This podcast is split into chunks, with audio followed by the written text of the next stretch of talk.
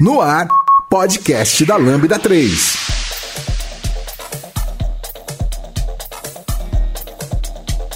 Oi, eu sou o Lucas Teles, esse é o podcast da Lambda 3 e hoje vamos falar sobre monogame.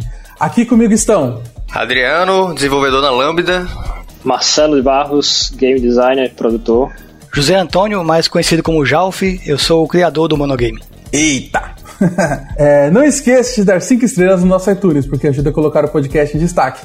E não deixe de comentar este episódio no post do blog, em nosso Facebook, SoundCloud e também no Twitter. Ou se preferir, mande e-mail pra gente no podcast.lambda3.com.br. Este podcast é produzido pela Lambda 3. Somos uma empresa apaixonada por tecnologia que pode ajudá-lo em seus maiores desafios. Somos um grupo de pessoas especializadas em tecnologia web e mobile, seguindo modelos eficazes de entrega e gestão que fazem a diferença no seu produto ou serviço. Nosso grupo de pessoas consultoras em desenvolvimento e DevOps ajudarão sua empresa a tirar proveito das práticas mais novas de gestão e governança. Entre em contato conosco pelo site lambda3.com.br. Cara, eu vou falar assim, como assim? A gente tá com o criador do monogame. É, isso não é, não é comum nesse, nesse, nesse podcast. É, mas aí tem muitas pessoas que provavelmente não sabem nem o que, que é o monogame, na final, do que, que a gente está falando. É um jogo, um jogo para uma pessoa só? É, é um monogame? Piada horrível. É, é, quem aí consegue me dizer o que, que é o um monogame, no final das contas? Eu sei que tem que ver com jogos, né? Afinal tem game no nome. Eu vou deixar o criador falar, né? Nada mais justo. Bom, vamos lá. É, o monogame ele é um projeto open source da, de um framework para criação de jogos. Ele não é ele não é uma engine completa como se fosse uma, uma Unity da vida, por exemplo, mas ele é um framework que você pode criar não somente a sua própria game engine, mas o seu game completo. E ele é baseado em .NET, na realidade baseado no Mono, e totalmente livre. E, e, a grande vantagem dele é que você consegue de fato aprender como é que um jogo é construído e também colocar esse jogo em várias plataformas diferentes. Acho que isso é o, é o, que é o mais legal do monogame. Ele, eu acredito que seja o framework para criação de jogos mais bem sucedido que tem hoje disponível para você brincar, baixar e criar seus próprios games. Tá, entendi. Em resumão, então, é isso aí.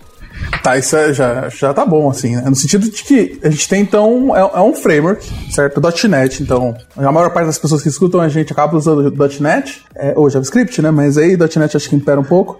É, ele vai fazer jogos multiplataformas, usando .NET, usando o Monogame como framework, certo? Eu conheço um pouco da história, é, até onde eu sei, é, ele nasceu, e aí você me corrija, Jalf, como um, um porte da API que já existia do XNA, lá atrás, XNA 4, se eu não me engano, né? Que é famoso, muita gente conhece o XNA e muitas pessoas realmente acreditam que o XNA morreu, né? Porque a Microsoft parou de dar suporte e de dar atualizações para XNA. Então, tipo, para muitas pessoas é algo que está no passado. E aí eu sei que o que ocorreu lá no começo foi uma versão chamada XNA Touch, é, que acabou virando monogame. É, é isso? Assim, é, se a gente for puxar aí a, a, linha do tempo da coisa, existia, vamos imaginar um, um, período aí bem antes, meados aí de 2005 mais ou menos, então a gente trabalhava com jogos na época, a gente tinha uma grande discussão sobre a criação de jogos em código gerenciado. Isso parece óbvio hoje em dia, com Unity, etc., que é tudo código gerenciado, mas imagina que era uma época onde jogos eram feitos em C++, em C, ainda tinha partes em Assembly, esse tipo de coisa, por questões né, da, da restrições da época de, dos, dos equipamentos. Mas aí já existia, vamos dizer assim, uma, uma, um certo levante do pessoal se aproveitar das vantagens do código gerenciado, em especial do, da parte de, de gerenciamento de memória, do garbage collector, etc., para tirar proveito disso para resolver alguns problemas que eram caros de resolver na, na criação de jogos, que envolvia grande troca de, de memórias de disco para memória principal. São grandes blocos de memória que são trocados o tempo todo, ou muitos pequenos blocos de memória trocados o tempo todo, né, que isso é uma situação perfeita para código gerenciado. E aí existe toda uma discussão sobre isso na época. A Microsoft meio que chutou o pé da barraca, na época, lançando o XNA, que era de fato um framework para criação de jogos, totalmente baseado em .NET, né, ou seja, é em código gerenciado, e tinha ainda uma pegada meio de educação, assim, de você ensinar como, como é que você criava jogos. Tinha muita documentação para iniciantes, para escolas e assim por diante. Então, nesse cenário, meio que toda uma nova leva de, de criadores de jogos surgiu por causa do XNA. Pessoal que, vamos dizer assim, tinha um viés um pouco mais de, de curiosidade, de saber como a coisa funcionava, eram programadores necessariamente. E com o XNA a gente tinha um caminho, vamos dizer assim, um caminho meio que padrão para criar jogos, e aí na, na época só focados em plataformas da, da Microsoft a coisa foi evoluindo e aí a gente teve várias versões de XNA.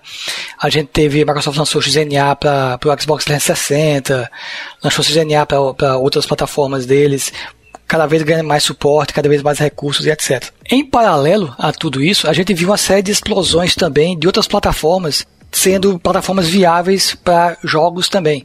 Não somente consoles, mas na época começou a bombar os smartphones, e aí lembra que lançou iPhone, essas coisas. E aí a gente imagina que nesse momento muita coisa acontecia é, de forma muito rápida é, na criação de jogos e também em termos de código gerenciado com .NET, etc. Foi quando começou a, a tracionar bastante também o Mono. Lembra do Mono, o projeto open source lá do, do Miguel e uhum. etc. de .NET em todo lugar. E aí a, o pessoal começou a perceber, poxa, eu consigo criar aplicativos em mono para rodar em um iPhone, por exemplo. Seria legal se eu pudesse criar jogos também. E aí existiu toda uma série de projetos que começou a começar a tentar implementar o que seria o framework XNA para outras plataformas que não fosse é, o .NET da Microsoft. Existiu um no, logo no começo onde um cara fez uma, uma, uma, conversão, vamos dizer assim, do framework do XNA para o Silverlight. Lembra do Silverlight? Oh. Que, é, o, o Silverlight tem muita coisa legal para fazer jogos, etc. Só que o jeitão dele de programar não é muito bom para jogos. Então,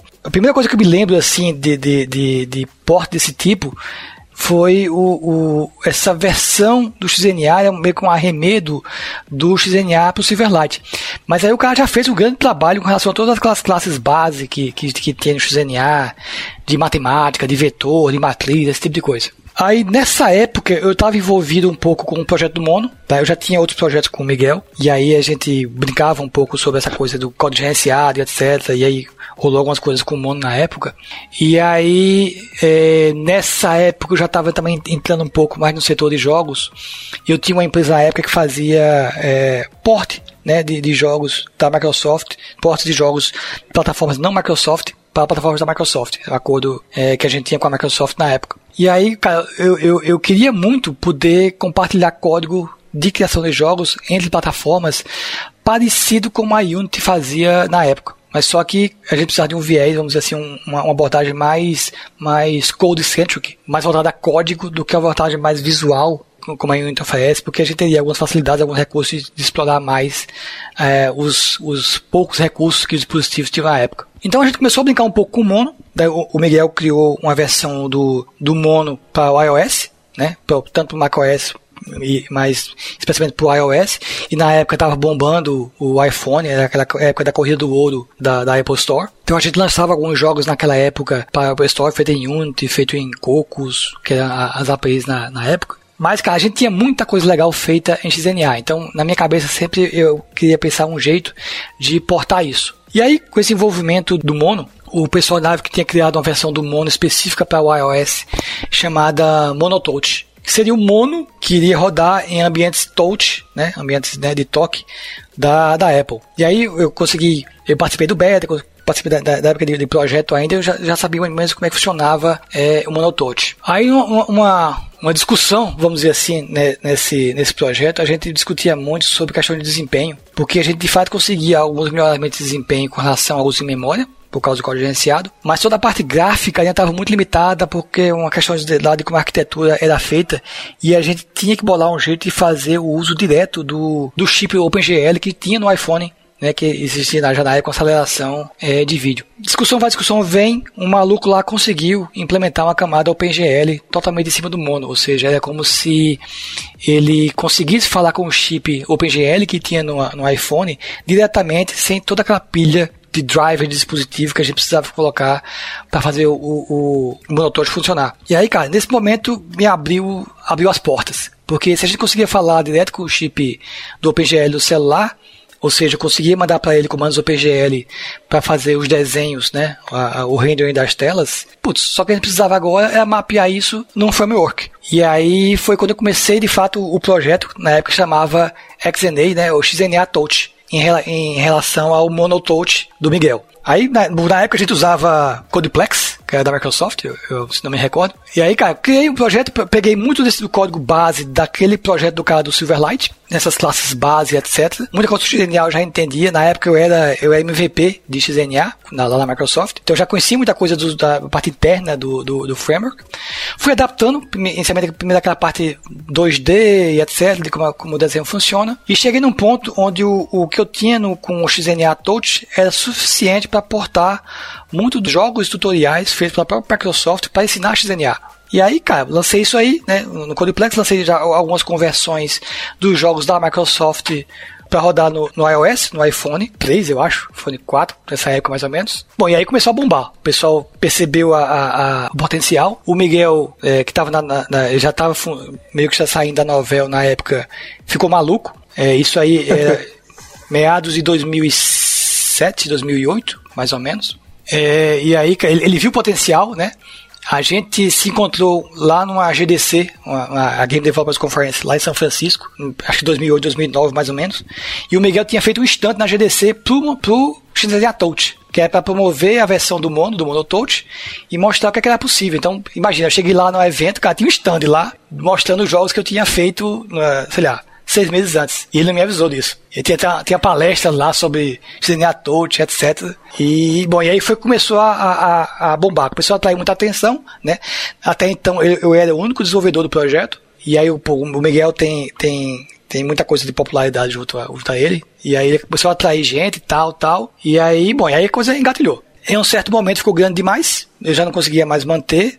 E aí chamei alguns colegas que já estavam no projeto de forma mais proeminente para me ajudar com algumas coisas. Por causa do Mono, o Miguel pediu para gente associar o nome também ao projeto do, do, do Mono, né, que é uma, uma, coisa maior. E aí a gente renomeou tudo para, em vez de XNA Touch, ser Monogame. Seria a versão, seria o framework de games do Mono. E aí, pô, e aí o negócio explodiu. Isso tudo aconteceu em um ano e meio, dois anos mais ou menos, tá? Foi rápido, né? Ah, então, é, é, eu acho que tinha muita demanda reprimida, no sentido de as pessoas queriam usar XDNA para outras plataformas. Ainda mais iPhone, né? Uhum. E aí, cara, juntou a fome com a vontade de comer, entendeu? e assim, é que a API do XDNA é bem divertida, bem maneira de escrever, então a, faz, faz a, sentido. A API é excelente, entendeu? Foi um trabalho de arquitetura fantástico. Até hoje uhum. ela é muito boa. Mesmo Sim. com todas as variações de hardware e tal, ela, ela é muito boa ainda. Uhum eu ia falar que vale reforçar que isso tudo aconteceu numa época em que a Microsoft não tinha código aberto, né? Então, é, as APIs foram meio que reimplementadas do zero, certo? Exatamente. Imagina que isso está gerando um, um, alguns probleminhas.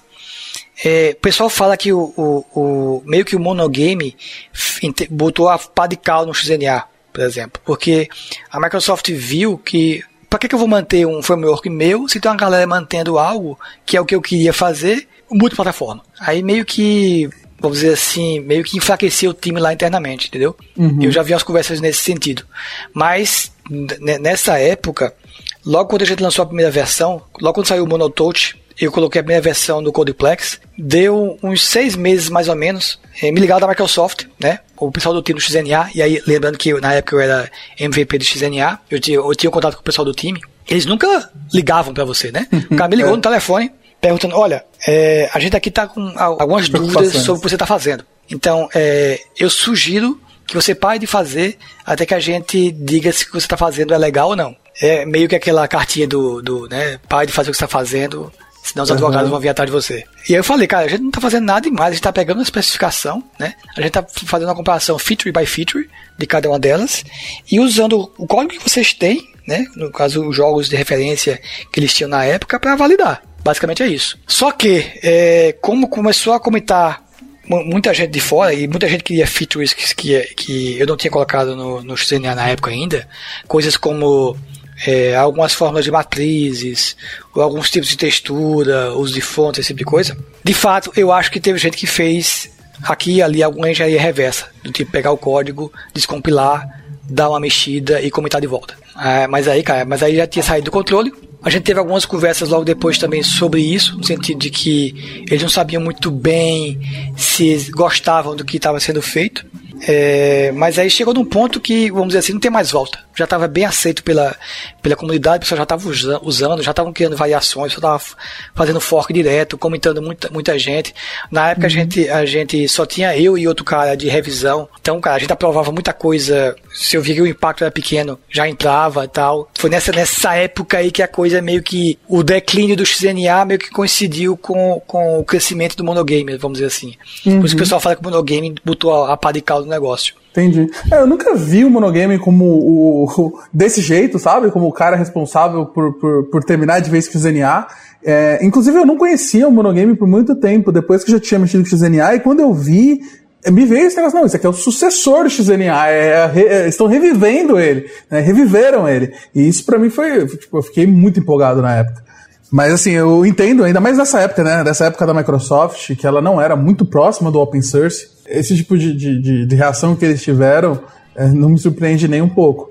É, e querendo ou não, os projetos grandes open source do mundo do .NET é um dos primeiros, um dos mais antigos que eu conheço, assim, de, de frameworks.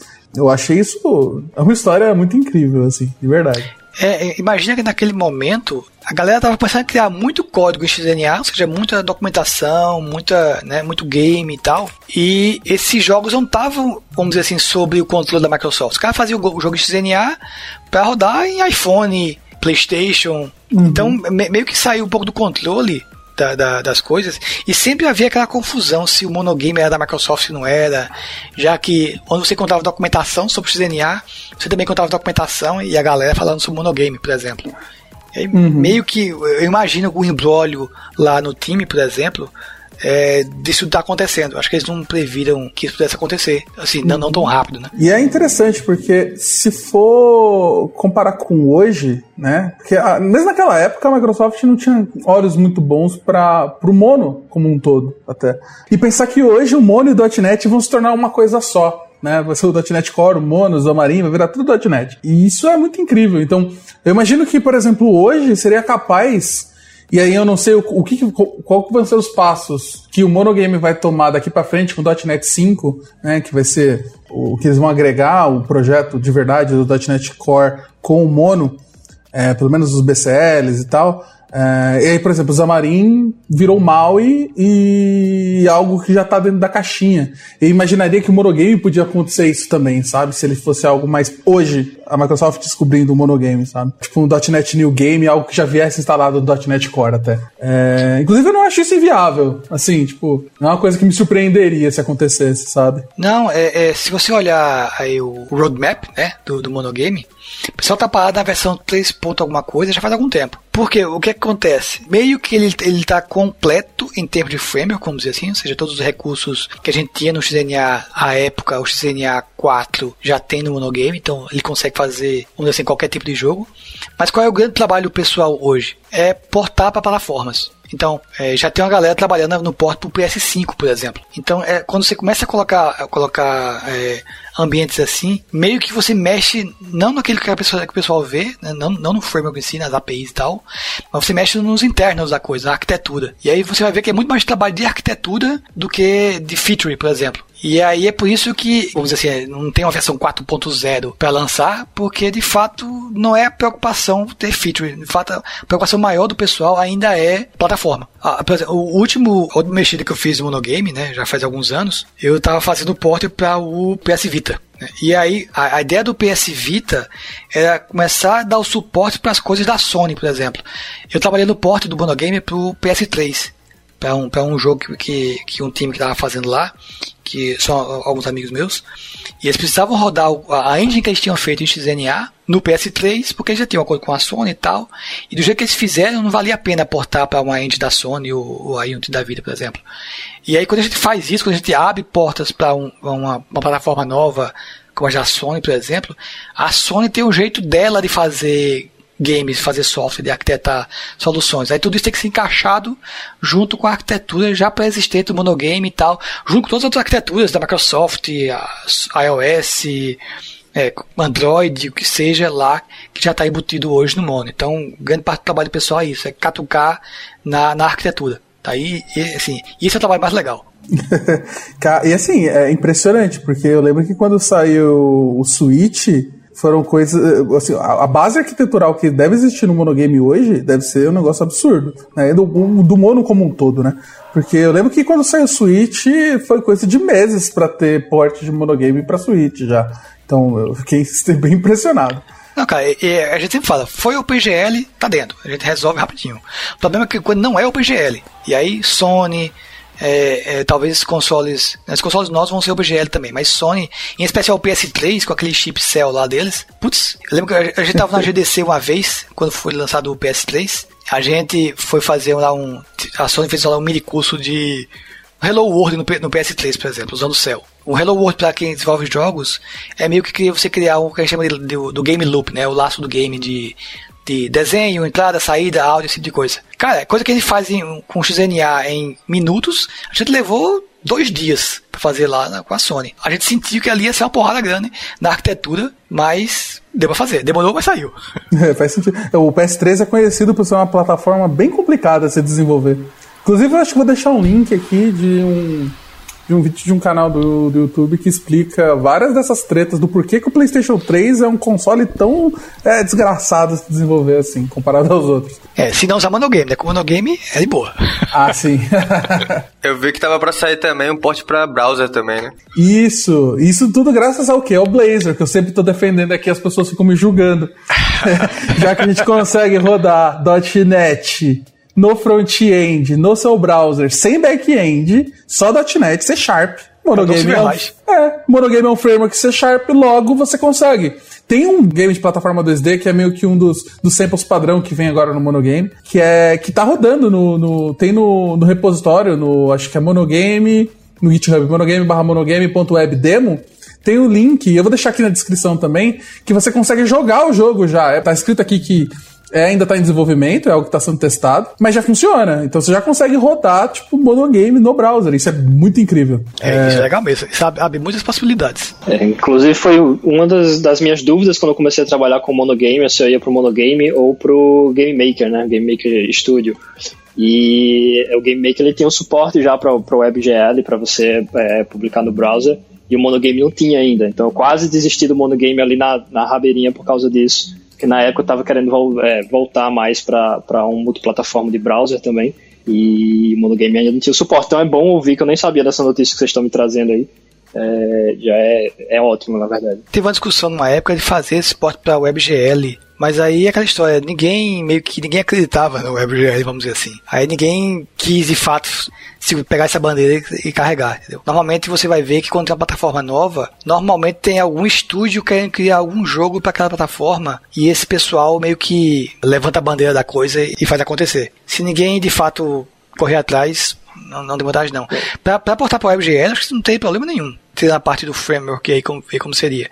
Mas é questão de, de demanda de mercado, vamos dizer assim. É, até a performance do, do WebGL com, com Unit, logo no começo, foi também. É, tinha um desempenho muito bom. Acho que talvez alimentou uh, tanto essa, essa inconsistência assim, duvidosa. Mas assim, já mais um pouco além do. de como, quando o pessoal começou a usar o WebGL, na verdade. Ah, sim, eu, eu acredito que com certeza, né? Com certeza não. Eu vou deixar aqui que eu devo ter 99% de certeza que roda o WebGL, né? Esse, essa versão do monogame no Blazor. Só que a parte mais incrível é que eu tô com o runtime do .NET, então eu tenho Se eu tenho é, bibliotecas, se eu tenho a DLL, eu tô usando isso do browser lá, do, do meu joguinho, o mesmo joguinho que eu portei pro meu Windows, eu, teoricamente é, vou conseguir portar com pouca dificuldade pro browser, então isso é muito incrível, né? Não, muito e, incrível. E, e, acho que isso é legal, que você vê que o, a maioria dos jogos que foram publicados para monogame, normalmente ele tem uma engine muito específica. E aí, normalmente são pequenos times, tá? Que o pessoal consegue montar uma engine legal. Eles conseguem produzir em cima, em cima daquela engine de forma muito rápida, muito fácil. Para eles não é vantagem investir em algo como uma, uma, uma Unity, uma Unreal da vida, por exemplo, porque para aquele tipo de jogo específico que ele faz, ou para aquele jeitão que ele gosta de trabalhar, ele já tem uma engine muito boa que atende a ele. E o produto certo associado a ela. E aí, grande parte do, do, do da vantagem do, do, do monogame para esse pessoal é isso: é poder tornar fácil o porte da engine que ele, que ele já fez, que ele já investiu, que ele já sabe usar, que ele tá, tá atendendo bem ele. E é aí que os times que, né, que estão bem criando jogos para monogame que tem vantagem. Porque esse pessoal consegue fazer deployment do, do, do game dele a plataforma nova, vamos dizer assim, sem precisar licenciar nenhum ferramenta específico, esperar algum fornecedor fazer alguma solução, tel. Ele mesmo vai lá e implementa e sem mais problemas. Acho que isso é que é mais legal. É, e assim, isso eu acho até importante falar, porque assim, quando você fala de .NET jogos, hoje, querendo ou não, o maior nome é a Unity, né? Então a pessoa fala, não, jogos Unity, .NET, C Sharp e tal. Inclusive temos um podcast de Unity, o link vai estar no post. Eu recomendo que vocês escutem, tem algumas conversas bem interessantes das motivações, do como que a Unity é, é, faz o seu, a sua telinha lá com, com, com um visualizador, um negócio para designers, esse negócio de você ter uma ferramenta que é para designers e para programadores. Que no monogame eu vejo sendo um negócio totalmente diferente certo? Se você quer fazer um seu joguinho no monogame, você pode baixar os templates né, de projeto, ou só instalar o, o, os nuggets e é, criar a classe lá de game, é, configurar as coisas básicas lá do pipeline, que já vai chegar no, um pouco mais sobre como que é isso, e mandar rodar, e vai funcionar. Você só precisa de Visual Studio, ou VS Code até você consegue fazer. Então, é um negócio muito mais para quem coda, é, é, é, é, muito mais baixo nível nesse sentido. Acho que a maior diferença com a Unity que eu vejo é que você não tem um editor que vai te mostrar um 3D, como o jogo vai ficar e, e, e navegar nele em modo debug. Você não vai ter nada disso, certo? Você vai ter código e, e seus, seus assets. E, isso é bem diferente. É um, é um é um feeling de desenvolvimento de jogos bem mais baixo nível de início, certo? E aí muitas pessoas vão argumentar que isso tende, principalmente se você está prototipando um jogo no início, isso pode tender a, a, diminuir um pouco a velocidade de desenvolvimento, que eu talvez acredite que seja verdade. Mas é como já falou, depois de um tempo, você tem o seu próprio framework, ninguém vai conhecer, o seu engine, né? Porque você tem o framework, que é o, que é o monogame, e você cria a sua engine em cima dele. Então, física, se precisar de física, como é que você vai rodar para trocar os sprites e fazer animação. Isso é tudo mais responsabilidade do desenvolvedor do que do framework em si. Então aí você monta a sua engine em cima. É, eu acho que a versatilidade do monogame, é, de você sentar e começar a produzir alguma coisa, é um dos grandes diferenciais para ele estar tá despontando assim, principalmente em, em, equipes pequenas, como o Jalf falou. E eu acho que é um dos grandes atrativos assim para o indie começar a fazer, começar a, a desenvolver é, e criar sua própria engine e tudo mais. E eu iria um pouquinho mais além, diria que, que talvez, é, para quem sabe programar já, o monogame ele tem uma curva de aprendizado menor do que a, a, a Unity, é, é, em questões de você estar tá desenvolvendo seu próprio projeto, também sua própria arquitetura também, e isso dá uma influenciada no, nesses protótipos iniciais, pelo menos assim da minha experiência das pessoas que, que, eu, que eu vi desenvolvendo uh, alguns projetos mais longos no monogame. É, eu acho que faz sentido, mas é, acaba sendo mais fácil você entender, entre aspas, mais fácil, né? A, a, entender a API necessária para você fazer alguma coisa do monogame porque você não tem que se preocupar. Ele não vai te entregar, tipo, é física, por exemplo. Então, se você está programando na Unity, você vai perder um bom tempo. Perder não, né? Você vai ter que investir um bom tempo entendendo como é implementado na Unity o sistema de física. Como é que é o sistema de componentes ou o sistema de, de, de, de entidades da Unity, que já está decidido, está documentado, você tem que aprender isso. Muito disso no monogame é você que vai fazer. É você que vai decidir, você que vai criar no final das contas. Então é meio que me lembra um pouco uma coisa eu não sei nem se é uma comparação justa, tá? Comparar a, Uni, a Unity com o Monogame, porque eu acho que são, são abordagens diferentes. Eu gosto dos dois, pra falar a verdade. Mas é algo como, da mesma forma que eu também gosto dos dois, Angular e React, sabe? Para quem conhece front-end. Enquanto o Angular você tem que se preocupar com um monte de coisa que você tem que aprender, porque já foi decidido. No React é mais fácil de você começar e fazer as coisas, porque tem menos coisas, teoricamente, porque você precisa aprender em cima daquilo. É que são coisas diferentes, de fato. Assim, não dá para comparar a Unity com ou qualquer outra, outra game engine com o framework, porque meio que você usa um framework tanto para criar um jogo quanto para criar uma engine, se for o caso, por exemplo. Mas eu, eu diria que a, a vantagem de ter um framework e não uma engine é a flexibilidade. Você faz tudo que você quer fazer, é, queira a engine permita ou não. Então você está livre para fazer isso. Mas todo esse poder tem um preço. Então, é, é, é, eu acho que a maior curva de aprendizado do, do, do, do Bonogame não é o framework em si, ele é bem simples, é, bem, ele é bem, bem direto, vamos dizer assim. A maior curva de aprendizado é de fato como criar jogos, é como é que o software jogo funciona. E aí, se você entender isso, se você entender placa de vídeo, placa de som, esse tipo de coisa, você sai fácil, porque tudo tem sentido, tá? Se você não entende muito bem como é que essa arquitetura funciona, como é que todo esse pipeline de, de áudio, vídeo, processamento funciona, de fato sim, você tem que saber um pouco sobre isso e, e isso meio que é abstraído né, nas, nas engines mais, mais simples que a gente vê por aí. No CNA não, no CNA isso é exposto. Você vai estar o tempo todo lidando com game loop, com memória de vídeo, memória de áudio, é, os, os batches de processamento, o tempo todo. É, eu também acho que tem muito esse lance do aprendizado, né? Tipo, toda hora você tem que ficar lidando com entender como funciona um jogo mesmo, tipo, o, lance do loop e ter que lidar com vetores. Tipo, no, no Unity você meio, meio que não, não tem muito isso, né? Você joga lá e, e a engine já faz tudo pela pessoa, então você acaba não tendo esse tipo de aprendizado. Olha, eu diria que você até tem, só que ele é mais devagar. Porque querendo ou não, você sempre vai cair nos corner cases da engine. Porque aí você vai ter que fazer, vai ter que fazer alguns cálculos na mão e às vezes você vai ter que até descer um pouco o nível ali para fazer alguma coisa na engine, só que é mais raro, né? Teoricamente para fazer um template de jogo mais comum, algo mais padrão, ah, vou fazer um plataforma 2D aqui, é, mais padrão, você vai conseguir fazer bem rápido porque já vai ter bastante coisa criada para isso. É, a minha maior dica sobre isso é não, se você é um desenvolvedor só, se você é só desenvolvedor, Começa pelo monogame, porque eu acho que vai ser mais fácil de você fazer as coisas funcionarem, acontecerem. Acho que faz mais sentido. Mas não deixe de aprender uma Unity, por exemplo. É, porque você ter os, esses dois caras, um só vai te ajudar no outro, certo? Quando eu comecei a fazer jogos em monogame e eu comecei a estudar Unity por causa da minha pós de jogos, eu acabei aprendendo muitas coisas e aplicando muitas coisas que eu aprendi na Unity, no monogame e o contrário, porque existe muito conhecimento que é compartilhável entre eles, certo? Então, um exemplo disso, ah, na Unity tem corrotinas, e a gente tava fazendo um joguinho lá, tava eu, o Adriano e o pessoal da Lambda fazendo um joguinho lá para um jam, para um game jam. E aí eu falei, putz, eu queria uma corrotina, porque estilo que eu vi na Unity, então eu consegui implementar algo muito parecido com o que tinha lá e foi ficou bem massa assim. Então, não é uma batalha entre engine e framework, mas acho que é bom você conhecer um pouco de cada para saber, na sua situação, no projeto que você quer desenvolver, ou no tempo que você tem para desenvolver, qual que vai ser mais legal ou mais divertido para você, certo?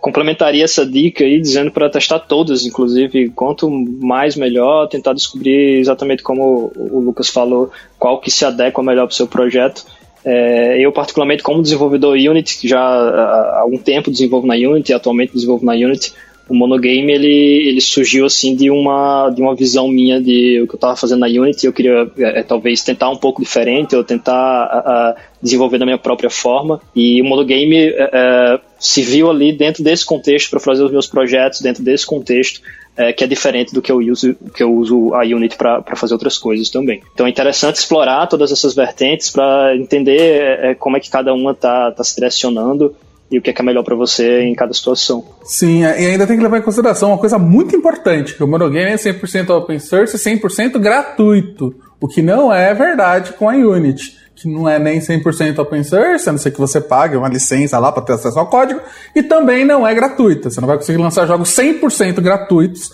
É gratuito para você estudar, se você é um estúdio pequeno, se você está começando, é gratuito. A partir do momento que você começar a ganhar dinheiro com aquilo que você está produzindo, eles começam a abocanhar um pedaço. Então, essa é uma preocupação. Se você estiver usando monogame, você não tem né? Eu também é só fazer uma menção honrosa, porque eu falei de .NET e desenvolvimento de jogos. A gente tem um outro player aí que é um pouco mais novo, que tem suporte agora para C Sharp e Mono, que é o Godot. Então também vale a pena dar uma olhada. Ele também é 100% gratuito, ele, ele é uma engine, tá? Ele é muito mais próximo do da Unity do que do Monogame, é só uma menção honrosa para não falarem que eu não lembrei dele. Ah, pois é, eu concordo com tudo isso que foi falado. É, eu acho que são, são abordagens diferentes. O, a vantagem do XNA, né, que a gente pode chamar de vantagem assim, é que ele é mais centrado em código. Então você vai estar preocupado, por exemplo, com game loop. Coisa que você não se preocupa com a, com a usando uma engine como a Unity ou ou Unreal, por exemplo. Você, realmente você vai, vai tão baixo assim. Mas se você olhar o, o típico jogo feito, o tipo, a típica engine feita em XNA ou em Monogame, ela é centrada no game loop. Então, meio que do, do game loop, você consegue sair criando todo o resto. Mas é, é, é, é como você falou, a gente pode criar um jogo usando monogame só usando Notepad, né? E sair né, criando os arquivos lá na, na mão mesmo. Mas a, a, a, comunidade também, já, já há algum tempo, vem criando o, o, o que na época se chamava era Starter Kits, que a Microsoft começou com isso, né, que são templates de jogos.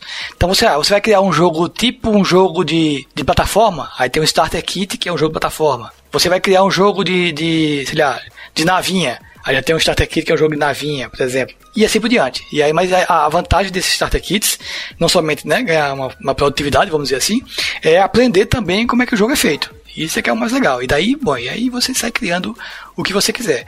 Um framework, ele te dá possibilidades mil. Então, se você tem conhecimento, tem, tem experiência suficiente para criar uma coisa que é tão revolucionária que uma engine como a Unity ou Unreal te amarraria ou te complicaria fazer, cara, um framework de jogos tipo monogame é, é a resposta. Nice, legal. Ouça o podcast da Lambda 3 no seu aplicativo preferido. Eu queria saber um pouco mais de como é, então, desenvolver para o monogame. A gente falou muito do, do, do, do, porquê que ele existe, qual é a diferença dele em geral para as engines, né? Qual é a visão que a gente tem com uma pessoa que está querendo aprender ou está curiosa. Mas eu quero saber como é que é desenvolver, certo? Quando eu abro um, eu crio um projeto lá com template monogame, o que, que ele me dá? Eu sei que a primeira coisa que assusta as pessoas é que aparece um tal de Content Pipeline, que é uma coisa que normalmente você não tem em projeto do .NET, então é um pouco fora de um, uma solution padrão, né, de C Sharp. Como que funciona esse processo? Bom, um, um jogo é mais do que código, certo? Então, essa, essa mistura de código e conteúdo, né, que são aí é, é, texturas, vídeos, sons, imagens, o que seja, tudo isso junto forma um game. E na época, grande parte dessa problemática que a gente queria resolver com código gerenciado usando o Monotouch tem a ver exatamente com essa com esse fluxo de conteúdo e não de código, mas de, conteúdo entre CPU, placa de vídeo, placa de som. Imagina que um celular moderno, um computador moderno, né, tem, tem esses, esses elementos bem separados. Então, grande parte da problemática de um jogo significa colocar o som certo na, na placa de som é, do jeito correto, colocar a imagem certa na placa de vídeo do jeito correto, isso tudo em uma taxa de quadros mínima e assim por diante. Essa, essa, essa complexidade é, todinha é que torna a criação de um jogo algo talvez um pouco mais complexo do que um software normal, por exemplo.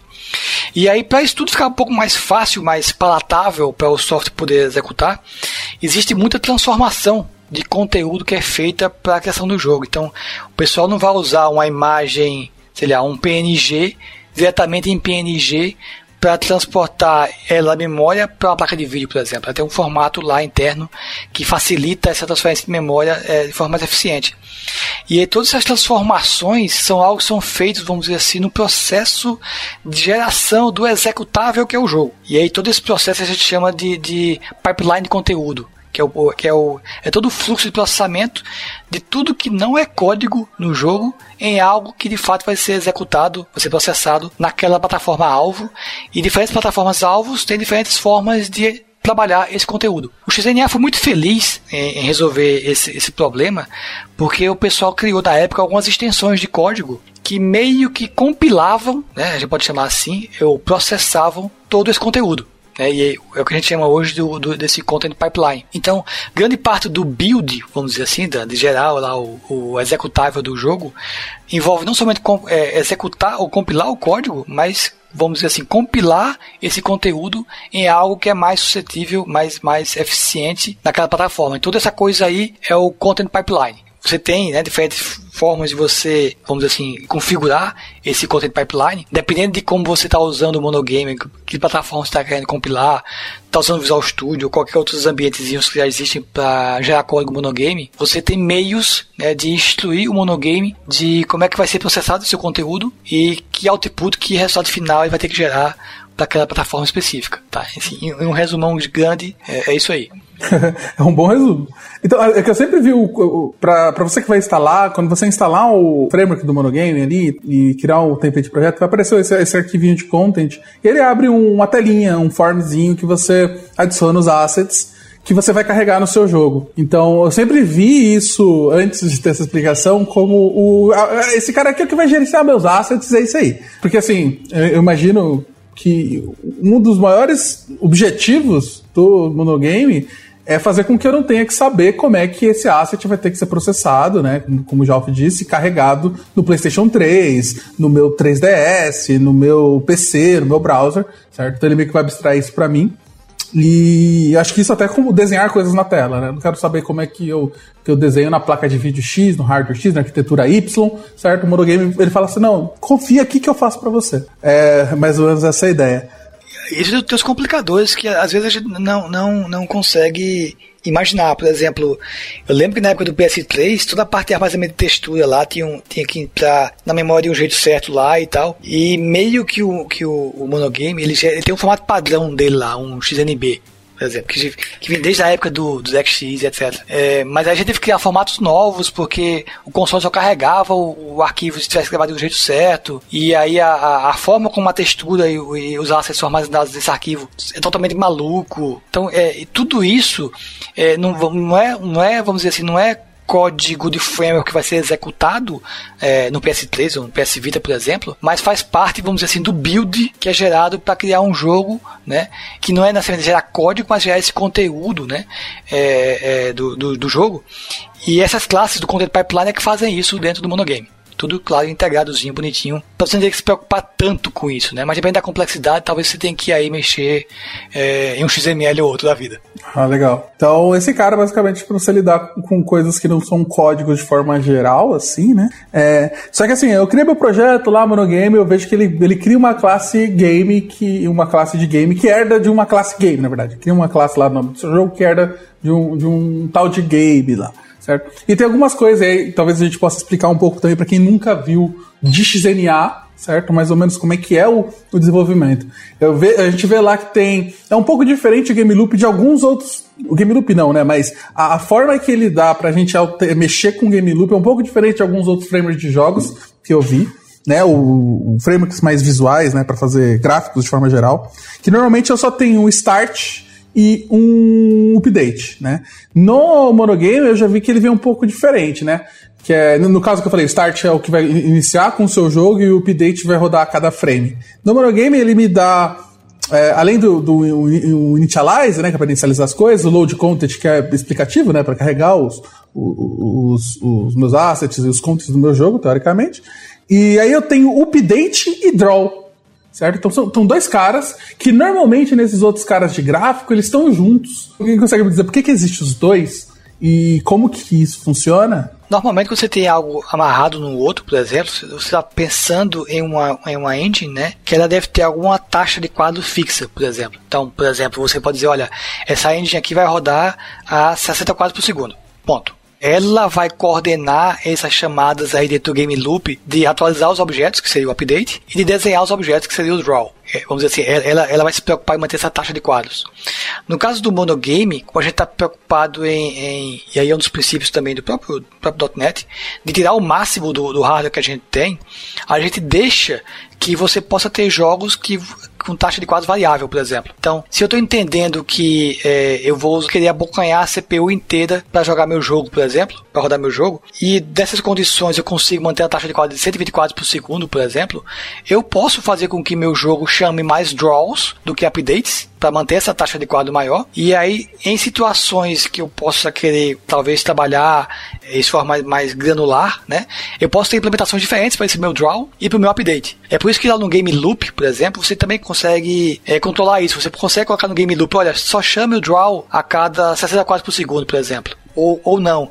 Chame o draw sempre que você puder. E aí você mantém uma taxa variável. E aí você controla o ciclo do jogo, você achar a frequência do jogo dentro do update. E aí é essa flexibilidade de separar o draw do update basicamente dá poder de extrair o máximo do hardware que você tem da sua placa de vídeo, da sua CPU, sem ficar limitado a nada. Tá? E aí você consegue esse nível de controle.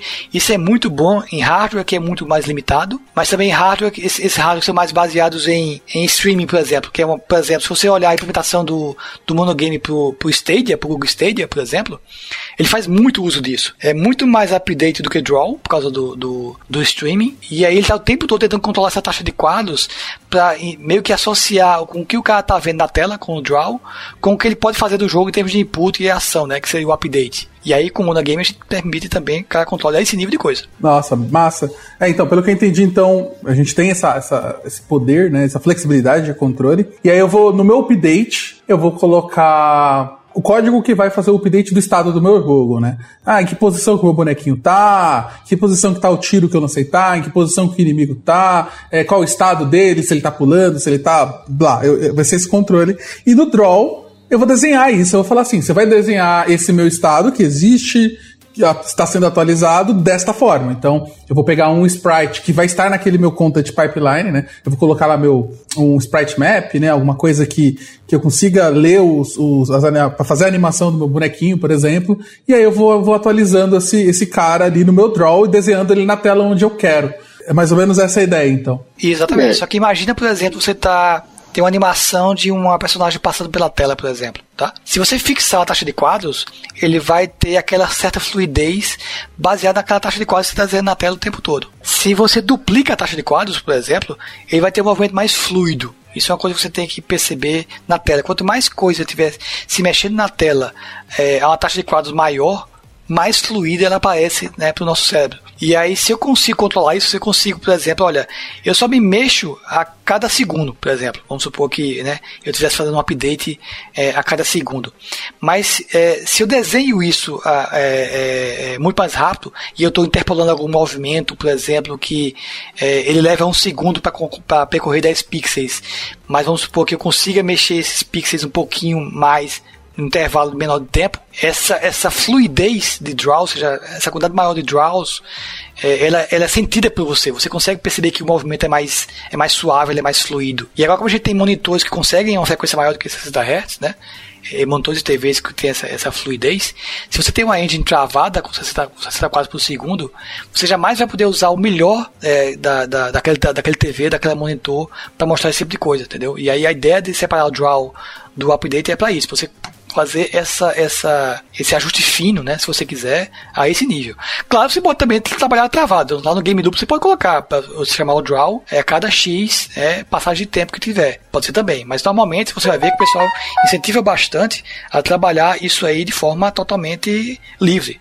Então, se eu consigo rodar 120 quadros, 140 quadros, deixa rodar. Boa. É bem interessante essa, essa poder de controle, né? Que é, só se dá pelo fato de ser um framework mais baixo nível. É, por causa disso que a gente consegue ter esse tipo de controle. Achei, achei, achei da hora, achei bem massa. É, mas por outro lado, imagina que só, só quem sabe disso é que vai tirar proveito disso, tá? Então, quanto mais você souber sobre programação de jogos, mais você consegue tirar isso do seu framework, né? Da, da sua engine. Se isso não for importante para você, né, você quer criar algo bastante simples, por exemplo, o Unogame também se resolve, né? Ele, ele, tem uma taxa de quadros que ele consegue manter é, automaticamente, você nem se preocupa com isso. Mas se você está preocupado com isso, você quer maior, maior quadrado de resultado possível, nesse nível de, de detalhamento, um framework vai te dar todo o poder para fazer isso como você quiser. Uhum. Tudo depende aí do cada caso. Sim. No final a gente sempre acaba, acaba caindo no depende. Mas a parte boa é que você consegue ou fazer o mais simples ou ir pro mais complicado e algo que realmente extrai o máximo da máquina. Isso é, é bem importante, né? Ainda mais quando você está falando de um framework que vai portar para qualquer coisa, vai portar para celular, né? Nem todo mundo vai ter um celular muito bom rodando, ou sei lá, pro... é que agora os consoles portáteis estão melhores, né? Mas na época do DS, imagina, que horrendo, você tem que se preocupar muito com como é que as coisas vão rodar lá. Não, e você fez, sei lá, o seu, seu game de plataforma usando o Starter Kit, quer rodar ele no, no Xbox One, você não vai travar a 30 quadros, né? Você vai empurrar lá 500 quadros por segundo se der. justo, justo. É, e eu vejo que no, no update ele é mais simples, ele só me dá um, um parâmetro porque eu consigo pegar o, o game time, né, para saber é, a diferença de tempo entre os tipos frames, a diferença de tempo desde que o jogo começou, esse tipo de coisa. Que às vezes é importante ali para mim saber conseguir controlar o movimento dos meus personagens de acordo com, com o clock do, ou com frames do meu, do meu computador. É, isso é importante porque as animações, né, você quer que o personagem vá do ponto A ao ponto B em 5 segundos, por exemplo. esse timer é, é justamente para você saber é, é, qual é o, o, delta de tempo que passou desde o seu último update, né? Se você tem muita CPU para fazer isso, isso aí, isso aí roda é, em CPU, você vai ter um delta bem pequenininho. Se sua CPU é muito lenta, né? Se está com pouco recurso, esse delta é um pouco maior. E aí você usando esse delta você consegue sincronizar exatamente durante aquele tempo na sua interpolação, né, que você vai fazer dos pontos, em que posição ele estaria naquele tempo. E aí, quanto mais updates, né, quanto mais granular né, for essa interpolação, vamos dizer assim, quanto menor for o passinho que você vai dar, maior a fluidez. Mas também não adianta você colocar um passinho muito pequenininho se você não desenha aquele passinho pequenininho. Então, quanto mais draws, também mais, mais fluida a animação. Uhum. Isso faz sentido, né? É bem interessante. Isso você vai ter, inclusive, no seu. Se você tiver com a Unity, também você vai ter lá o seu. Vai ter que se preocupar com esse tipo de coisa. Porque isso acaba sendo meio que universal. Você tem que saber qual é a fluidez que você quer da sua animação, dos seus movimentos, do seu controle. Tem que saber se um, ter certeza que um hardware mais poderoso não vai processar mais rápido uma animação ou um movimento que deveria. É sempre importante em qualquer coisa que você estiver fazendo de jogos, sempre tomar cuidado com o update de movimentação e tempo, certo? Para ter certeza que isso tá, tá, tá alinhado. Isso aí, é. e, no caso do, do, do monogame, essas foram as, as coisas que eu resolvi primeiro na, na época, porque isso é o mais básico possível. Então, você ter, ter esse, esse clock, né, esse tempo bem controlado, é fundamental para todo o resto. E aí, como, como o próprio XNA, ele deixa isso bem exposto, né? Esse, esse game time aí tá, ele, é bem exposto dentro do game loop. Ele está exatamente para isso. Aí você tem que entender o que é, é esse game type, por que, que ele serve, por que, que ele é importante, para daí sim aí, bom, trabalhar dentro do game loop, fazer toda aquela parte de animação e tal, de, de interação, que normalmente é, é, você, ele é escondida em algumas engines, mas no caso do XNA tá na sua cara o tempo todo. Uhum.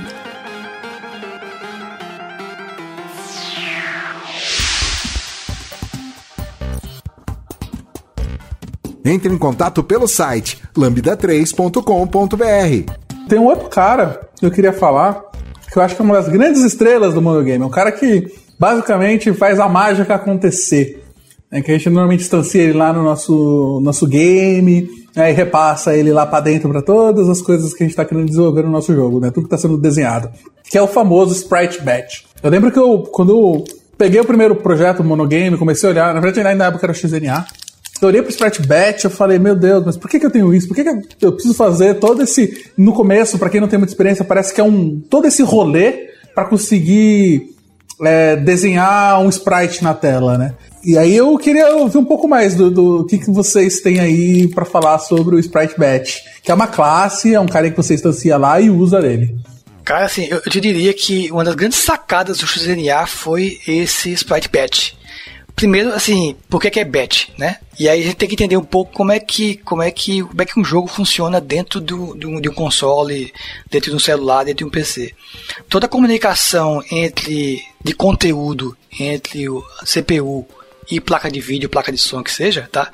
Ela é feita em batch. Então imagina que eu envio pacotes em uma fila para os processadores de áudio e vídeo fazerem coisas. E aí, isso, isso antes do Sprite Batch, antes, antes, vamos dizer assim, isso meio que ser padronizado né, no, no Sprite Batch, cada engine fazia de um jeito, cada framework fazia de um jeito, cada API fazia de um jeito, e era um inferno, porque cada um fazia de um jeito muito esquisito. Ah, ah, ah, o meio que o Sprite Batch, ele padronizou uma forma bastante elegante de como mandar, vamos dizer assim, geometria 2D e texturas 2D para uma placa de vídeo. Não importa qual placa de vídeo, qual processador de vídeo, né? E aí ele, ele, é bem arrumadinho porque você consegue cada draw que você faz, você joga dentro desse batch, esse sprite batch se vira para converter aquele seu seu draw, né, o seu o desenho dos seus vértices, a sua textura, naquele processador de vídeo, naquela placa de vídeo específica. Enfileirando, organizando, mantendo a ordem, toda a parte de locação de memória, de, de, de, de liberação de memória tal, tudo automaticamente. Então ele existe basicamente para isso, para organizar essa entrada de coisas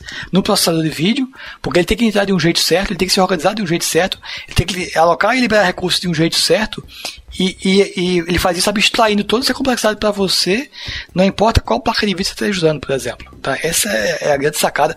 Eu diria que é uma das classes mais interessantes que tem do, do, do, do, do XNA, porque, cara, ela resolve muita coisa de uma forma bem simples. Depois você, você vê ela, começar a usar ela, você vê como é simples usar, criar esses batches né, de, de atualização para placa de vídeo, para processador de vídeo. Mas assim, é, ela, ela ela só aparece em frameworks e engines que você tem esse nível de controle, né? De você poder controlar o batch que vai ser gerado de, de, de chamadas de, de, de desenho para a placa de vídeo. Isso aí já é o nível mais, mais baixo que existe.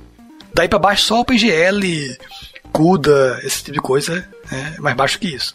É, lembra que eu falei da história do OpenGL lá do Monotouch na época, quando o cara a gente conseguiu achar um jeito legal de implementar essa comunicação do Mono com o OpenGL, é exatamente isso que tornou possível a criação do Sprite Batch. Porque é, se eu consigo falar de forma suficiente com o chip OpenGL, por exemplo, né, usando a linguagem OpenGL, e eu tenho uma, uma, interface padrão de, vamos dizer assim, de imputar comandos de desenho que eu quero fazer, putz, aí é só amarrar as pontas, ou seja, converter o batch do Sprite Batch em comandos OpenGL do jeito correto, matou, você fez a principal classe do XNA. Sim, é uma mão na roda em muitas coisas, porque é, ah, quero desenhar um sprite, quero desenhar um texto, uma fonte na tela.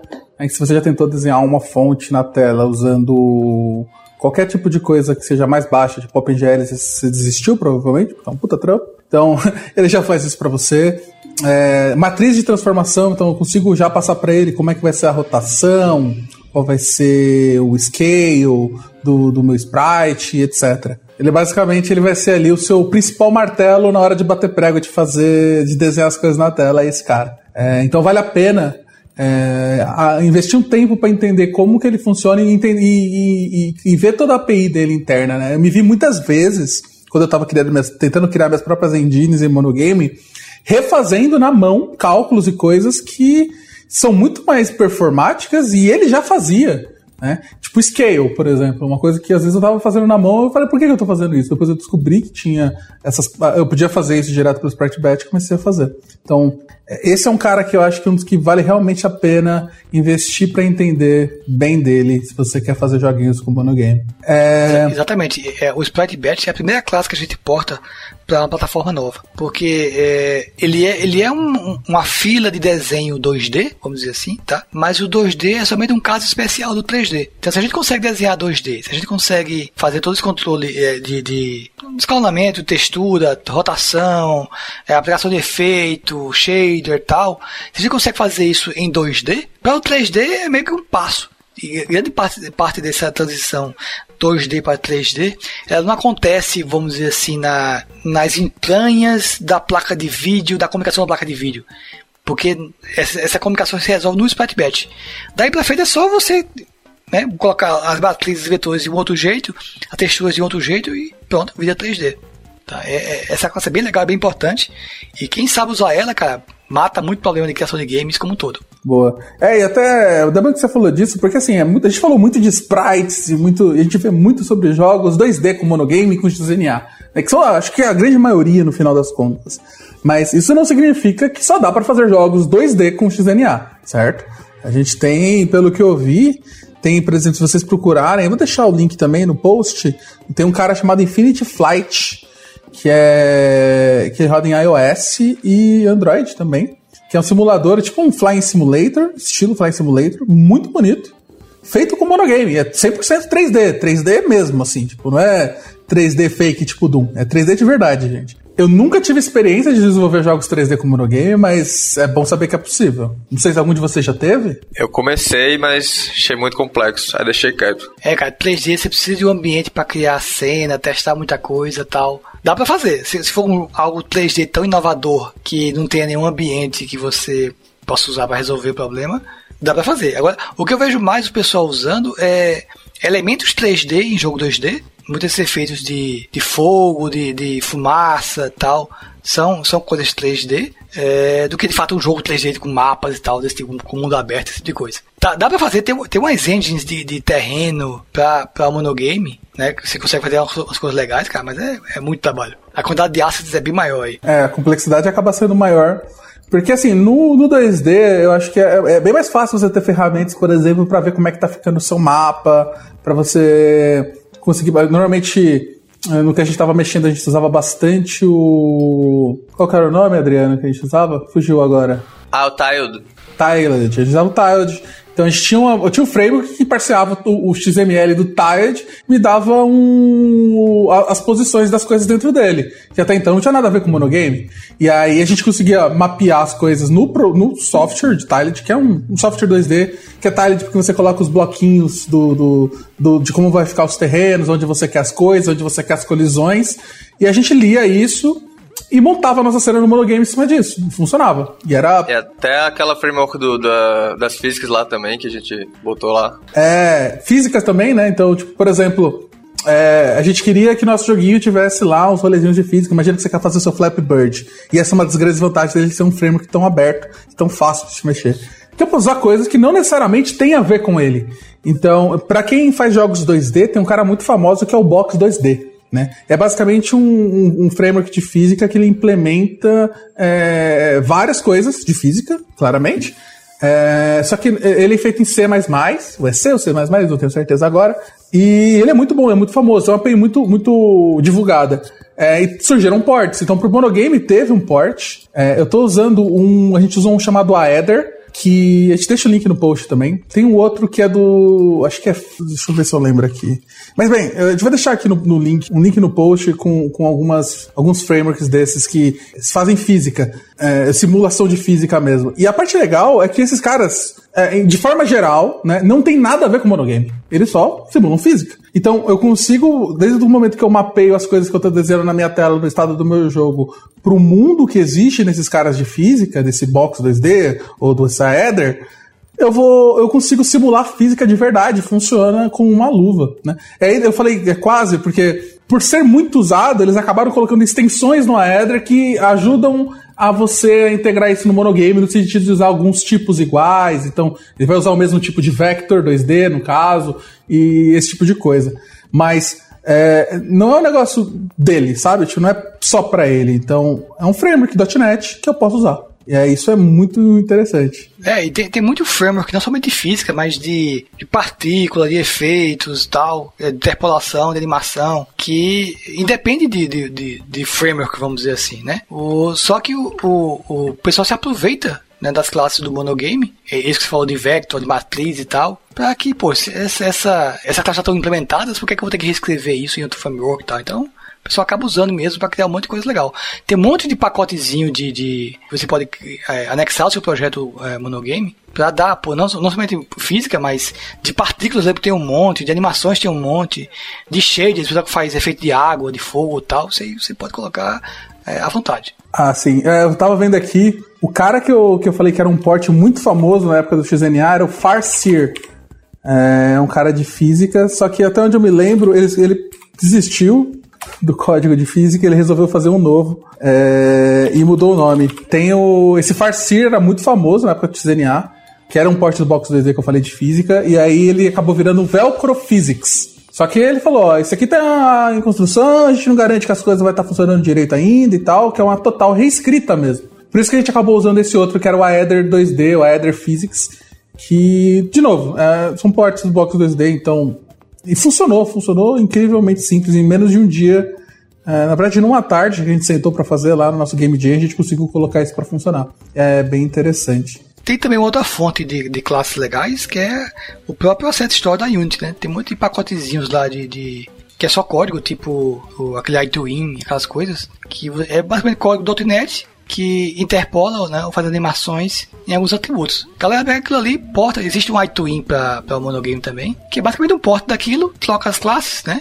Em vez de usar os game object lá da, da Unity e os vector da Unity, usa os game object e vector da, do XNA. Entendi. Pronto, Não, isso é bom. Até é, porque no, no, na Asset Store da Unity você tem sprites também, então é, vale a pena você olhar lá e ver o que, que tem de coisas gratuitas, até de arte, que pode ser bem útil para você.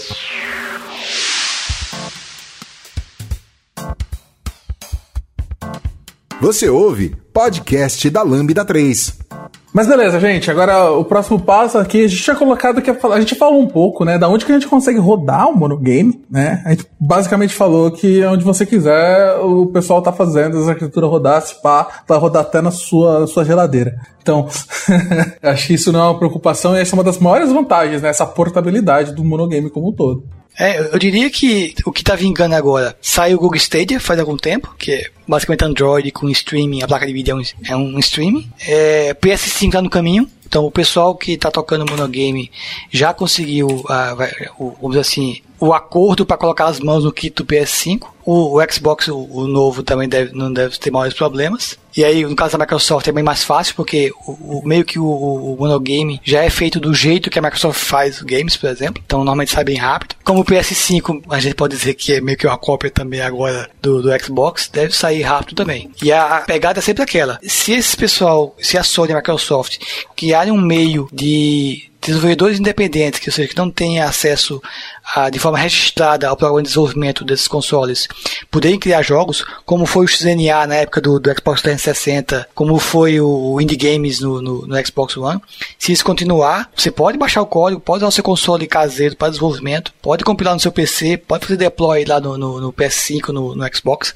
que ele vai rodar. Se não, se você tem acesso ao kit de desenvolvimento de fato, o toolset que vai comprar seu kit de desenvolvimento pode plugar lá o monogame na hora de fazer o build, ele vai gerar o código gerenciado em cima do .NET, vai usar as classes do mesmo jeito e aí acontece lá no seu pipeline normal de desenvolvimento. Mas o mais legal é, sem dúvida, é poder usar o console caseiro, né? o console, console de casa para fazer o deployment do jogo e aí rodar com todo o poder que aquele hardware oferece. Mas além disso, cara, é Switch. Os que eu trabalhei, né, eu pessoalmente, foi na, no começo, né, iOS e Android. Existia uma versão do, do monogame para Windows 95 98, porque lembra que o XNA não rodava nessas plataformas. Então, e o Monogame rodava nos Windows mais antigos. Esse eu só dei pitaco. Trabalhei do, do PS Vita e do PS3. Foi esse que eu me envolvi diretamente. Todo o resto foi o pessoal aí que saiu fazendo. É, parece que o porte do Bastion foi feito no, no monogame, né? Não sei se tá. já teve... Foi por causa do Bastion que a gente começou a fazer o port pro PS3. O, o Bastion ia sair na, na, no E3, se não me engano. O pessoal já tinha mostrado lá os vídeos e tal. O pessoal já tinha vendido a ideia. Já tinha todo o código rodando XNA. Já tinha meio que um port inicial feito. Mas, dado toda essa complexidade lá da, da, da época do PS3, precisou da gente fazer uma, algumas reengenharias. E o, o modelo de testes, né? O, o jogo teste desse, desse, desse port foi, foi o Bastion. E aí, bom, deu certo, né? Ficou tudo legal. Pô, o Bastion é um típico caso de uma empresa que tem uma engine tão boa, que eles sabem fazer jogos tão bons em cima dela, que por que, eu vou usar outra engine se eu já consigo né, fazer o que eu quero fazer né, com o que eu tenho? E os caras conseguem fazer jogos naquele estilo, com aquela nível de qualidade, cara, é um custo bem baixo e bem rápido. O pessoal da Super Giant, né?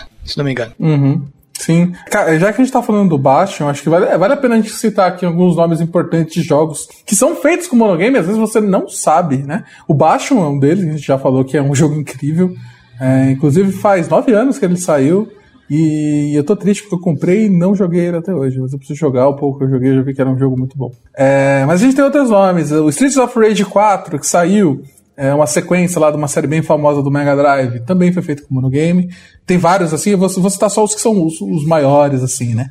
É, tem, tem o Transistor, é, que, que é a mesma engine do Bastion. Isso, é da mesma empresa, é, né? Que é uma sequência, né? O Transistor. São jogos lindos. O assim, Celeste? Assim, tipo, nossa, o Celeste, jogo do ano, gente. Foi feito. Towerfall também. Então, Towerfall e o Celeste, né? Na sequência. Towerfall, é, exatamente. Towerfall, é, do, são da mesma empresa também, né? Então, tipo, Legal. são jogos 2D incríveis. De novo, jogo do ano. Towerfall é jogaço. É, então. É, outro, Axiom Verge. Não sei, é um jogo, jogo tão famoso assim, mas ele é tipo um Metroid é, indie, totalmente feito em monogame, que é um jogaço. É, e tem um outro jogo que a galera joga aí e não sabe que é feito no monogame, que é Stardew Valley. Tipo, é um jogo que tem um monte de coisa, um monte de lugar, tá todo mundo jogando e é feito em monogame. Olha só. Stardew Valley, joguinho de fazendinha aí que, que, que conquista a galera, aparentemente. Então, são exemplos de jogos grandes, são jogos AAA, eu diria, que estão aí Fez, né? Fez que deu todo aquele rolo lá com o criador, para quem viu o Indie Game The Movie, certo? Que é um jogaço também. Também foi feito com monogame. Então, é, é, de novo aí, gente, é um framework profissional, assim. Você consegue brincar, porque a gente, como o Beto falou que ah, tinha bastante negócio de aprender, ensinar sobre desenvolvimento de jogos, mas é um framework, de novo, de verdadeinho. Então você consegue fazer coisas que são realmente incríveis e impressionantes. É, você vê o Transistor, por exemplo, ele tem tanto, tanto efeito especial tanto shader 2D, que, cara, é, é fazer aquilo numa, numa engine tipo a Unity e Unreal, ia ser tanto trabalho que eles não iam conseguir fazer com um time tão pequeno, entendeu? Então, é, é, já tinham tanto, na cabeça como o jogo tem que funcionar em, a nível de detalhamento de, dos tiles, efeitos e tal, todo o pipeline do, do, do Sprite Batch já tão arrumadinho que, putz, com toda razão, é melhor, é melhor fazer uma, uma, uma engine que funcione bem para aquele tipo de jogo e aí sair criando outros diversos tipos de jogos em cima dele, né? De forma barata, mas mantendo a qualidade, do que, putz, investir toda um, uma reengenharia do jogo para usar uma engine qualquer. Esse é um, é um caso de muito sucesso. E às vezes a engine daí vira uma engine mais, mais, mais genérica, né? Porque foi isso que aconteceu com a Unreal no final das contas. Ela foi uma engine muito boa para fazer FPS. Até que o pessoal falou, vou fazer outras coisas também.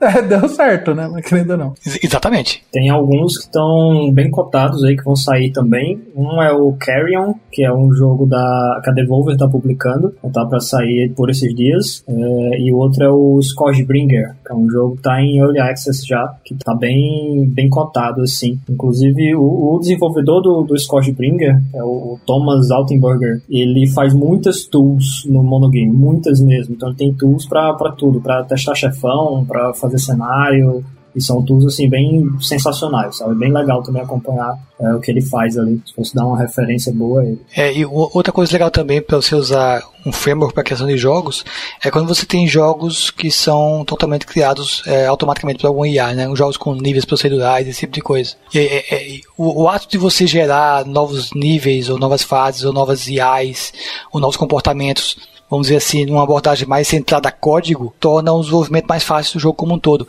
Se você usa uma engine que é mais voltada à, à cena, né, tipo é, Unreal, esse tipo de coisa, é, essa abordagem de gerar cenas se torna um complicador, porque a engine foi feita para isso. E aí, se você olhar esses, esses jogos que tem mais sucesso que usam monogame, todos eles têm uma pegada também forte de geração procedural de, de, de conteúdo, né? Da hora. Então é isso. E pior que eu tava revendo aqui o Transistor, é um jogo absurdamente lindo, assim, tipo. É tá vendo que é, é, só shader? É Sprite Bet com shader. é incrível, assim, né? O próprio Celeste também, né? O, que o Celeste ele tenta ter um, um feeling um pouco mais de um jogo mais clássico, mais, bem mais pixel art, mas mesmo assim é um jogo muito, muito, muito incrível. É, é, Celeste artista, um dos artistas é brasileiro. Celeste é tipo caso você tem um, um sprite bet com a view bem pequenininha, e lá na hora do draw você expande ela pra tela toda, por exemplo, daquele efeito pixelado. Fácil, uhum. fácil se você sabe como usar o Sprite Bet. então fica aí a dica, estude o Sprite Bet, gente. Estude, estude o monogame. Eu sei que o sonho de todos vocês, desenvolvedores, a maior parte de vocês queria começou a mexer com programação porque, putz, quero fazer joguinho. E aí no final a gente ficou consumido pelos line of business e nunca mais conseguiu fazer. Mas vamos ajudar essas pessoas. Vamos dar para elas meios de aprender, certo? Qual que são as fontes que vocês acham que são interessantes assim para eu que estou começando agora, não conheço nada de monogame ou nada de desenvolvimento de jogos e quero começar a fazer isso agora com monogame? Eu diria para ver outras referências. É, no meu caso ajudou bastante quando eu estava desenvolvendo minha própria engine. Uh, algumas que eu dou assim, não necessariamente são em monogame também, mas algumas que eu dou são o Monocle, que é a que o pessoal usou para fazer o Towerfall e o Celeste, que é lá do, do Matt Thorson. O próprio NES, que a gente já citou aqui também. É, são boas referências assim para você entender como é que eles pensaram na arquitetura da coisa e pensaram no funcionamento. E até o próprio Unity, você vê como é que o Unity trata algumas coisas, poder você tratar também ali é, da sua forma ou alguma coisa parecida com o que o Unity faz. E uma última referência só se eu fosse dar é a Halley, que é uma, uma engine também do Rodrigo Monteiro, que fez o, o Wargroove, tá fazendo o Witchbrook também, só que ela é em C++, né? Então é mais aí para quem quer se interessar mais na parte de arquitetura mesmo, de como fazer um, um SS ou um híbrido SS ali, mais é, é próprio para sua engine. E, e assim, para mim foi o, o, caminho das pedras. Foi ver como é que o pessoal estava fazendo e dar uma estudada nisso. É, tem muito conteúdo na internet, né? Tem cursos e, e, e tal. Desde a época do XNA tem muito material. É, tem muito livro de XNA que se aproveita totalmente, né? Tem tutorial de XNA, todos os starter kits de, XNA, muito tutorial de monogame, tem curso de monogame na, na Udemy, tem vídeo tal. Tem, assim, eu digo que conteúdo não falta. So, sobre é, é, programação de jogos em si, vamos dizer assim, independente de framework, independente de ferramenta e etc., você vai ter que garimpar um pouco mais. Então, se você for querer trabalhar com shader, por exemplo, você não vai procurar, sei lá, um, deve ter algum artigo shader com monogame, shader com XDNA, mas aí são tipos de conhecimentos diferentes que você vai ter que buscar, dependendo do tipo de perfil que você quer ser de, de criador de jogos, por exemplo. Se você for um cara que vai estar preocupado de fato com taxa de quadro, textura tal, você vai ter uma pegada de programação. Se você é um cara que está mais preocupado com game design e tal, esse tipo de coisa, é, é outra pegada, entendeu? Mas claro, eu diria que para aprender a programar, e aí programação genérica como um todo, cara, criar games, acho que é a forma mais suave e é mais interessante de você aprender a programar. Quando você quando você realiza na sua cabeça um game object, por exemplo, que é um objeto lá do, do, do XNA, como é que ele se comporta, tal, como você pode fazer com que ele faça coisas na tela, etc, cara, putz, isso aí abre portas na sua mente de um jeito impressionante. Tá, faz todo sentido. Acho que é bem importante falar que, é, de novo, o Monogame ele implementa a, a, a mesma API do XNA. A documentação da Microsoft oficial do XNA 4 ainda está online, então vale a pena dar uma olhada lá. Te deixo o link aqui, é, eu vou deixar o link dela também no post. É, então ali tem bastante coisa interessante, pelo menos para um início. Se você quiser iniciar e quiser um livro, eu recomendo um livro chamado XNA 4 Game Development by Example, certo? É um Beginner's Guide é, do Jaggers Kurt. É um livro muito bom é muito bom mesmo. Ele, ele vai do básico. É, de novo, ele é baseado em exemplos, então ele vai te mostrar como criar jogos, ele vai te ensinar um monogame, ele vai te dar uma introdução a um, meio que os dois ao mesmo tempo. E é um livro muito bom, eu recomendo, tá? Ah, é, lembrando também, eu tenho três livros de DNA publicados. É, você ainda acha na Amazon, eu acredito. Mas deve ter os PDFs já rolando por aí na, na nas interwebs. E aí é, é, é, essa pegada, assim, é, vai desde o XNA 2 até o XNA 4. E, e não somente pelos livros, claro, mas todos os, os, livros que você encontrar por aí, os PDFs de XNA, vale a pena. O, o, o bom de livro é que normalmente ele dá um passo a passo em crescente complexidade vamos dizer assim.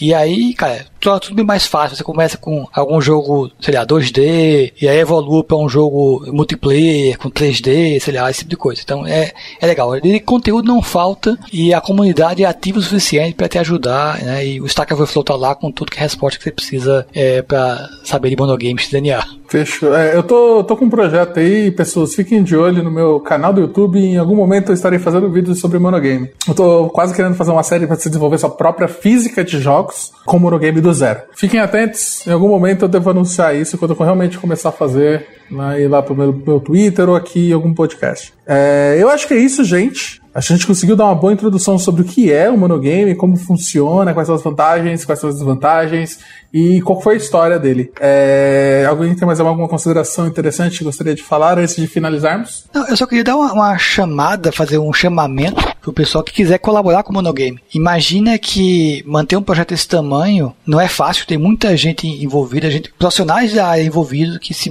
que mantêm o projeto por pura paixão, tá? Mas é, coisas têm um preço. Então, grande parte das doações que a gente recebe do monogame é para comprar equipamento. Imagina que para a gente fazer um build do monogame para o PS4, a gente precisa de um PS4. Para fazer um build da versão do Mac, a gente precisa de um Mac, por exemplo. Então a gente tem um, um, alguns custos aí que são amortizados lá pelo pessoal que né, contribui mensalmente para o monogame. Se você olhar lá no site do monogame, normalmente quando alguma empresa lança algum jogo de sucesso tal, eles fazem contribuições substanciais para o monogame para dar suporte a tudo isso, toda a infraestrutura que está por trás para gerar código é, e testes automatizados para N plataformas diferentes, proprietárias, cheias de restrições de uso e etc. Então, quem puder colaborar, não, não precisa ser dando dinheiro, mas é, olhando lá os jogos, promovendo é, discussões, validando, testando, cara, a, ajuda bastante, tá? É um projeto, eu diria que tá robusto, tá firme no sentido do seu roadmap, mas, cara, a gente precisa de gente para ajudar para fazer ainda mais coisas. Eu diria que o porte pro PS5 vai, vai dar uma sacudida é, lá dentro. E quem quiser ajudar, quem quiser entrar nessa, quem quiser passar por toda essa, essa dor de cabeça gostosa aí, cara, é um projeto fantástico para você ajudar e, e, contribuir. Eu queria aproveitar a deixa do, do Jalf aí para chamar o pessoal para entrar no Discord do Monogame também. Geralmente o pessoal é bem prestativo lá e já me ajudaram bastante com dúvidas e tem também o pessoal trocando figurinhas sobre suas próprias engines, seus próprios códigos. É, é bem legal. É, que é o único lugar do, da internet onde a galera discute criação de engine de games, tá? Então é difícil achar esse tipo de conteúdo aí.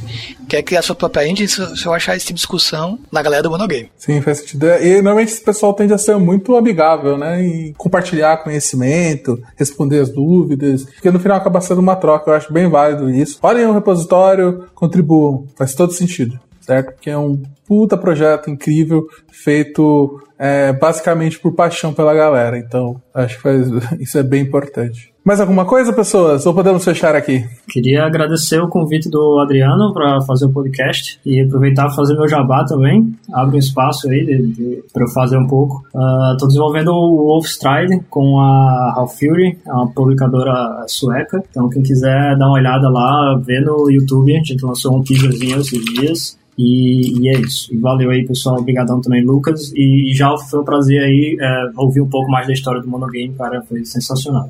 Não, também só agradecer, cara. Eu, eu adoro falar sobre Monogame. Eu, eu diria que é um projeto que eu, eu lembro, eu lembro, eu fui em São Paulo uma vez, é, eu estava num evento, acho que o Didi também estava lá nesse evento, e aí eu lembro que me ocorreu na, na época a ideia de fazer esse tipo de coisa, e minha preocupação era, cara, como é que eu vou testar isso se eu não tenho nada da Apple? E aí eu lembro da gente indo lá no centro de São Paulo, atrás de um, iPod, lembra do iPod? Porque o iPod tinha o mesmo hardware do iPhone, tinha o mesmo chip lá do, do OpenGL e é que eu precisava para testar as coisas. E aí sim começou toda essa, essa brincadeira que, né, que trouxe o monogame até hoje. Tá? Então é sempre um prazer falar sobre isso e qualquer coisa aí estou à disposição. Muito bom. Muito bom, muito amor pelo monogame e pelo desenvolvimento de joguinhos, pessoas. Se você não, você tá escutando isso e ainda não testou, faz, vai lá, dá um, tenta brincar, faz o seu joguinho, faz sua plataforma, é, um plataformer, um, um, joguinho de tank, o que seja, nem que seja um Pong, mas tem essa experiência porque é, é, é bem diferente e é literalmente uma forma de programação que é muito mais prazerosa do que a normal. Bora fazer joguinho. Bora fazer joguinho. então é isso, pessoal. Valeu, falou. Não esqueçam de comentar aí se curtiram, se tiver alguma dúvida ou qualquer coisa, tá? No post do blog. Ou chama a gente no Twitter, os nossos uh, contatos de redes sociais também estarão no post. Valeu? Falou, pessoas! Você ouviu mais um episódio do podcast da Lambda 3. Indique para seus amigos esse podcast. Temos também um feed só com assuntos diversos e outro que mistura assuntos diversos e tecnologia. Toda sexta-feira, sempre com o pessoal animado da Lambda 3. Se você tem um podcast e quer gravar num estúdio legal, nosso espaço está aberto para você. É um estúdio isolado acusticamente, com uma mesa de gravação e microfones profissionais para até cinco pessoas. Tudo de graça. A ideia é estimular o podcast no Brasil. Pode ser sobre qualquer assunto. Fale com a gente pelo e-mail podcast@lambda3.com.br.